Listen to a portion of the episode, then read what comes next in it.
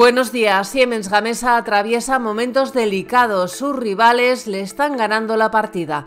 También hablamos sobre Bankinter, que ofrecerá asesoramiento inmobiliario a sus clientes de banca privada y nos fijaremos en cómo aplican algunas de las mayores empresas del IBEX los criterios de sostenibilidad en su política de retribuciones. Les contamos además cuánto han ganado Disney y Alibaba. La crisis empresarial que atraviesa Siemens Gamesa está cambiando el mapa comercial de la industria eólica en Europa. El gigante americano GE, el grupo danés Vestas y el alemán Nordex están sellando un aluvión de contratos de suministro de equipos en un momento especialmente delicado para la compañía vasca, que lucha por sobrevivir y salir de un agujero de pérdidas financieras que parece no tener fondo. El grupo vasco prevé perder 2000 de euros este año. Bankinter tiene previsto lanzar un nuevo servicio de asesoramiento inmobiliario. La entidad está terminando de configurar un equipo especializado en el sector de real estate para ayudar a sus clientes de banca privada, que son aquellos con más de un millón de euros de patrimonio. El grupo dirigido por María Dolores Dancausa ya ofrecía servicios puntuales relacionados con el sector inmobiliario para los clientes de mayor patrimonio, pero ahora da un paso más allá al crear un equipo bajo el mando de Joaquín Calvo Sotelo, que es el director de la división de banca patrimonial de Bankinter. El 97% de las empresas del IBEX ya aplica los criterios de sostenibilidad en los incentivos de sus altos directivos y algunas compañías los han extendido al salario de toda la plantilla. Telefónica, por ejemplo, lo aplica en todos los niveles desde 2019. CaixaBank también lo ha extendido a todos sus trabajadores y en Endesa, por ejemplo, un tercio de la plantilla recibe una retribución variable que tiene en cuenta al menos un criterio SG.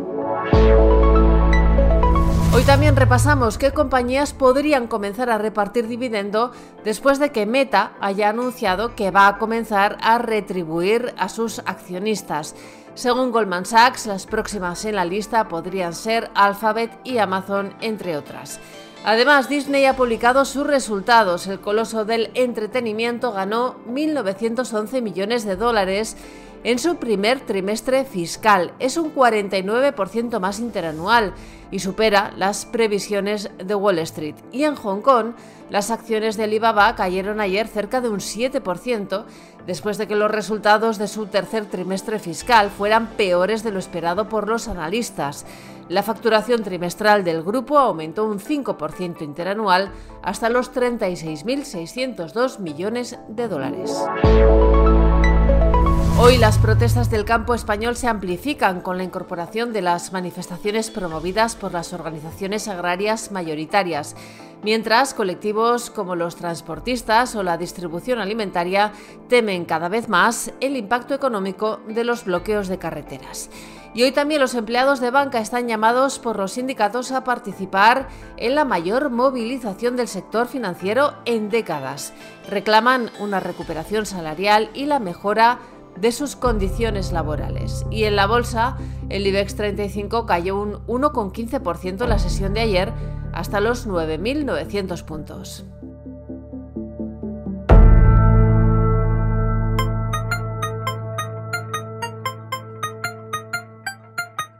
Financial Times destaca esta mañana que la inflación ha vuelto a caer en China y que la economía del país se enfrenta a la deflación. También nos cuenta que las acciones del fabricante de chips británico ARM se dispararon ayer un 20% después de que la compañía avanzara que va a ganar más este año gracias al desarrollo de la inteligencia artificial. Estos son algunos de los asuntos que van a marcar la actualidad económica, empresarial y financiera de este jueves 8 de febrero.